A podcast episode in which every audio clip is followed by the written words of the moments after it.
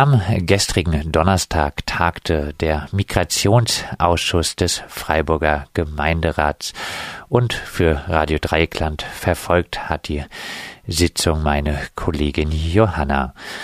Ja, im Migrationsausschuss ging es gestern um die Landeserstaufnahmestelle in Freiburg.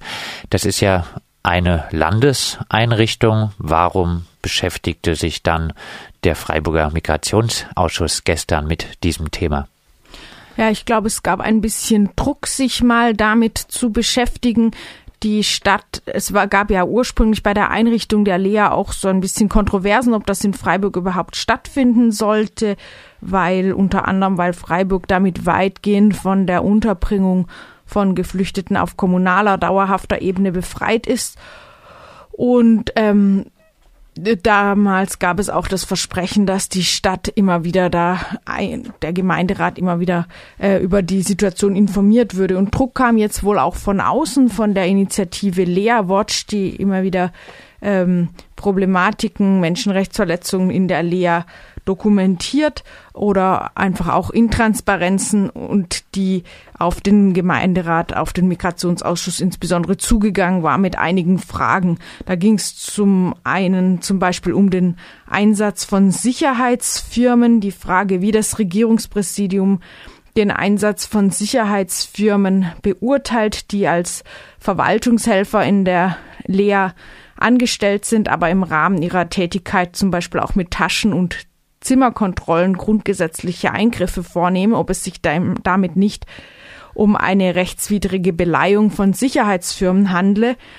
Äh, es ging um das Recht oder eben das verweigerte Recht, Besucher, Besuch auf in der Lea zu empfangen, denn immerhin handelt es sich bei den Schlafräumen ja äh, gesetzlich gesehen um eine Wohnung, aber die ähm, BewohnerInnen der Freiburger Lea haben nicht das Recht, dort Besuch zu empfangen, anders als in anderen Erstaufnahmeeinrichtungen, zum Beispiel in Karlsruhe.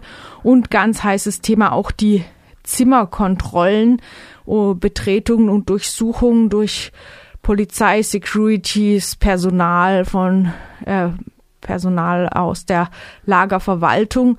Ähm, da war die Frage, ob ähm, ja, in welcher Form die stattfinden, ob die BewohnerInnen überhaupt über ihre Rechte, über das Grundrecht auf Unverletzlichkeit der Wohnung informiert werden, ob diese Zimmerkontrollen tatsächlich, wie immer wieder behauptet, freiwillig stattfinden. Dem vorausgegangen ist eine Umfrage unter BewohnerInnen der Lea, äh, die, die, wo diese Probleme eruiert wurden.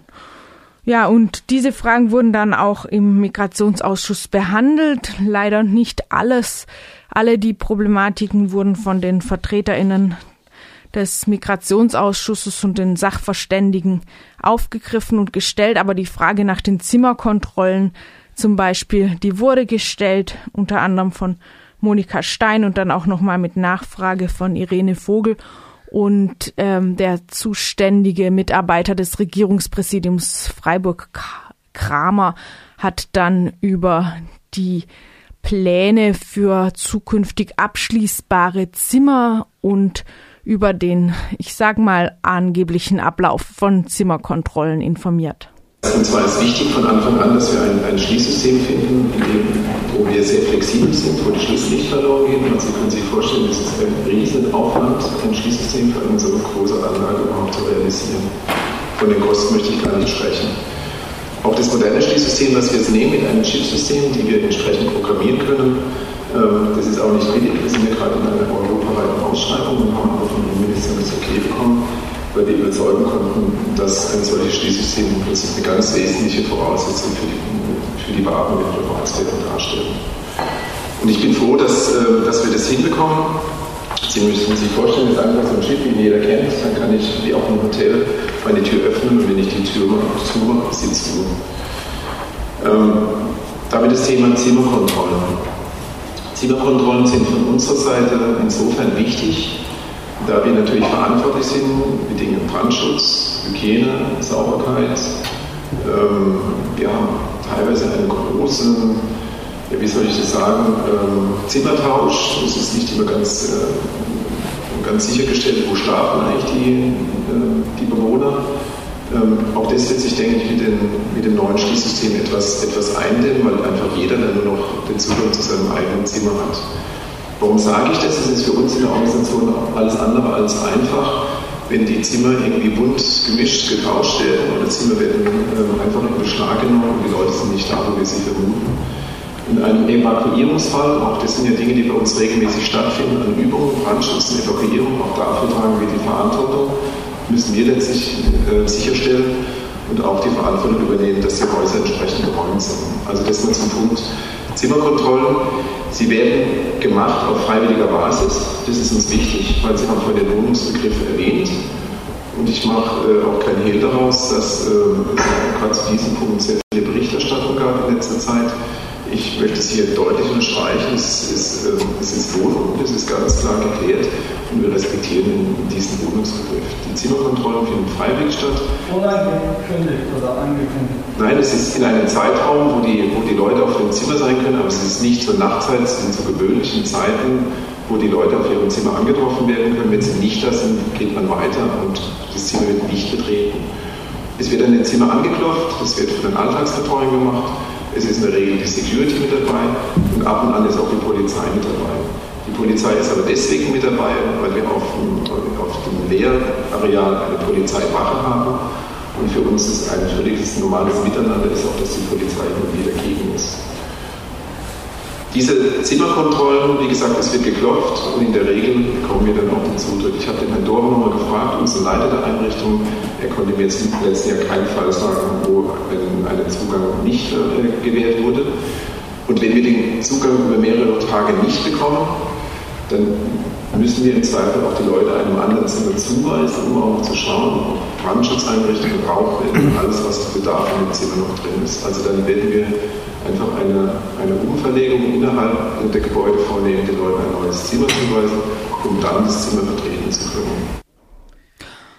Bei den Zimmerkontrollen tatsächlich so vorgegangen wird, ist fraglich. Recherchen zum Beispiel unserer Redaktion Our Voice haben ergeben, dass durchaus Leute aussagen, auch im Schlaf überrascht zu werden von solchen Zimmerkontrollen. Und ein Chipkartenschließsystem soll es also geben. Äh, wer weiß, was da alles erhoben werden kann auf diese Art. Es wurden verschiedene andere Probleme aus angesprochen, unter anderem von Ergün Bulut von den unabhängigen Listen die Frage nach der Sensibilisierung des Personals, insbesondere des Sicherheitspersonals gegen ähm, gegen Diskriminierung und wer zuständig sei für Beschwerden der Flüchtlinge. Es wurde dieses Problem des Kochens mehrfach angesprochen, denn Kochen ist nicht erlaubt. Es gibt nur ein Catering und Kochgeräte in den Zimmern sind aus Brandschutz Gründen verboten. Eine andere Möglichkeit gibt es in der Lea nicht. Ähm, genau, dann nochmal die Frage nach ähm, Gewaltschutzkonzept und nach Beschwerdestellen. Es stellte sich heraus, für Beschwerden ist eine Ombudsfrau Meral Gründer zuständig, die meinte, sie würde bekannt aus dem, ebenfalls aus dem Migrantenbeirat der Stadt Freiburg. Sie sei alle vier bis sechs Wochen in einer Lea in Freiburg oder Donaueschingen und sei dann so eine Dreiviertelstunde vor ihrem Termin mit der Leitung auch am Infopoint ähm, ansprechbar. Ob das ausreicht, ist fragen, fraglich. Auch die anderen Fragen, das hier nur kurz gesagt wurde, nicht ähm, befriedigend beantwortet. Die Sensibilisierung des gesamten Personals findet angeblich statt, aber welche genauen Erfolge es da gibt, ist nicht ganz klar. In Donaueschingen seien schon zweimal Sicherheitsleute entlassen worden, äh, weil sie sich daneben benommen haben. In Freiburg allerdings gäbe es die, diese Probleme nie wahrzuhören und das Kochen einfach als unlösbares Problem. Ja, was sich da insgesamt ein bisschen darstellt, ist vielleicht ein Perspektivproblem. Um wen geht's hier eigentlich? Und diese Frage stellte der Sachverständige Roberto Alborino.